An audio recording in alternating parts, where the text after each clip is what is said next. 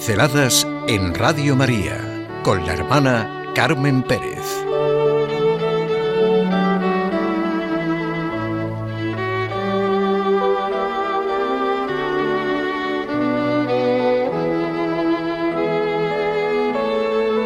Lo que pidió el joven rey Salomón.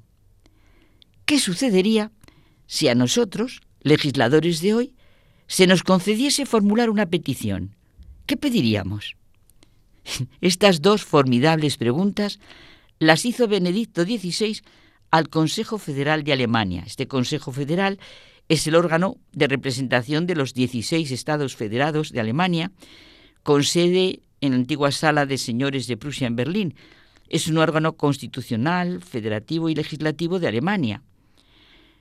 Tiene por función aprobar, rechazar o sancionar las leyes federales que afectan a las competencias de los Estados federados.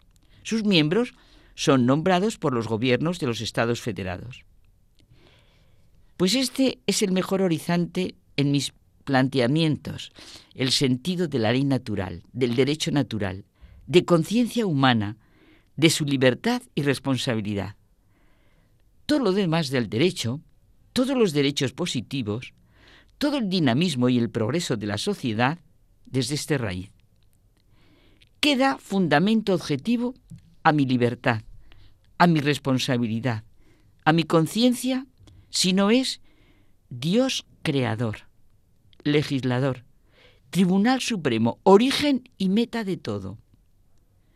Benedicto XVI comenzó sus reflexiones sobre los fundamentos del derecho con un breve relato tomado de la Sagrada Escritura, del primer libro de los Reyes, en el que dice que Dios le concedió al joven rey Salomón, con ocasión de su entronización, formular una petición. Y Benedicto XVI se preguntaba, ¿qué pediría el joven soberano en este importante momento? ¿Éxito, riqueza, una larga vida, la eliminación de los enemigos? Nada de todo esto. En cambio suplica, concede a tu siervo un corazón dócil para que sepa juzgar a tu pueblo y distinguir entre el bien y el mal.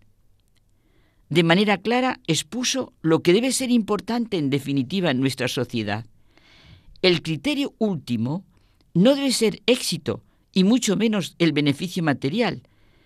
Toda actuación debe ser un compromiso por la justicia y crear las condiciones básicas para la paz.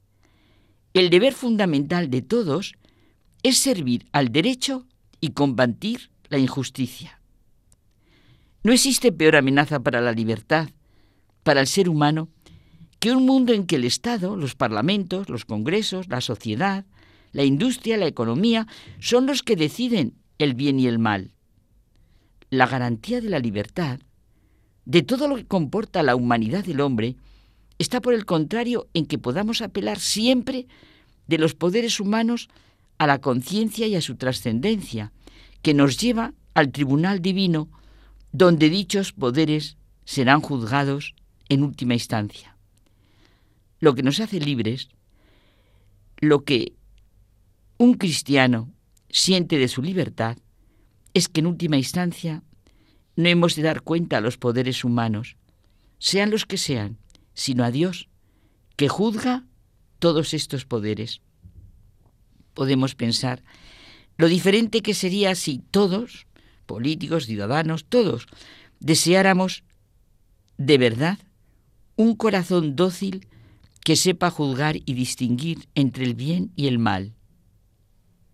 En el fondo, es lo mismo que lo que dice San John Henry Newman desde su profunda y clara vivencia de la conciencia. Conciencia significa la capacidad de verdad del hombre, la capacidad de reconocer en los ámbitos decisivos de su existencia, religión y moral, una verdad, la verdad. La conciencia, la capacidad del hombre para reconocer la verdad, le impone al mismo tiempo el deber de encaminarse hacia la verdad, de buscarla y de someterse a ella allí donde la encuentre. Conciencia y verdad se pertenecen, se sostienen, se iluminan. San Agustín nos dice lo que lleva a la destrucción de la justicia, de la libertad humana. Quita el derecho y entonces, ¿qué distingue el Estado de una gran banda de bandidos? Todos los pueblos tenemos experiencia de cómo se ha pisoteado el derecho y cómo se convierte el poder en instrumento de destrucción del derecho. Cuando está en juego la dignidad del hombre y de la humanidad, ¿cómo va a ser criterio la mayoría? La libertad necesita una referencia a una instancia superior, valores que nada ni nadie puedan manipular. Al joven rey Salomón, a la hora de asumir el poder, nos decía Benedicto XVI, se le concedió lo que pedía. ¿Qué sucedería si a nosotros se nos concediese formular una petición? ¿Qué pediríamos? En último término, dice, también hoy no podríamos desear otra cosa que un corazón dócil, la capacidad de distinguir el bien del mal y así establecer un verdadero derecho de servir a la justicia y la paz.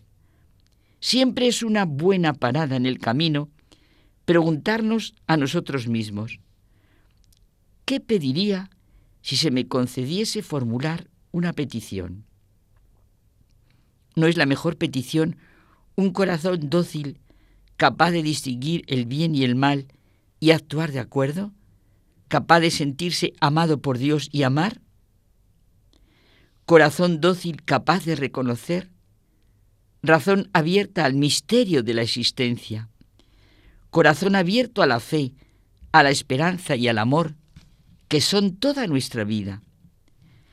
El Papa Francisco nos invita a orar y nos lo recuerda con la carta del apóstol San Pablo a Timoteo. Pide a todo el pueblo de Dios que ore. Ser cristiano es orar por todos, dar gracias por todos, orar elevando a Dios Padre nuestro corazón, sin ira, llenos de caridad. Nunca debemos generar odio ni miedo, solo esperanza. La oración, como dice Teresa de Jesús, es trato de amistad con quien sabemos nos ama, porque Dios es amor, y Dios mandó a su Hijo, como dice San Juan, para que tengamos vida por medio de él y su mandato es que nos amemos como Él nos ama. Es verdad que la oración supone esperanza en acción, pues de verdad, a no pasar un día sin orar por las necesidades de nuestro momento.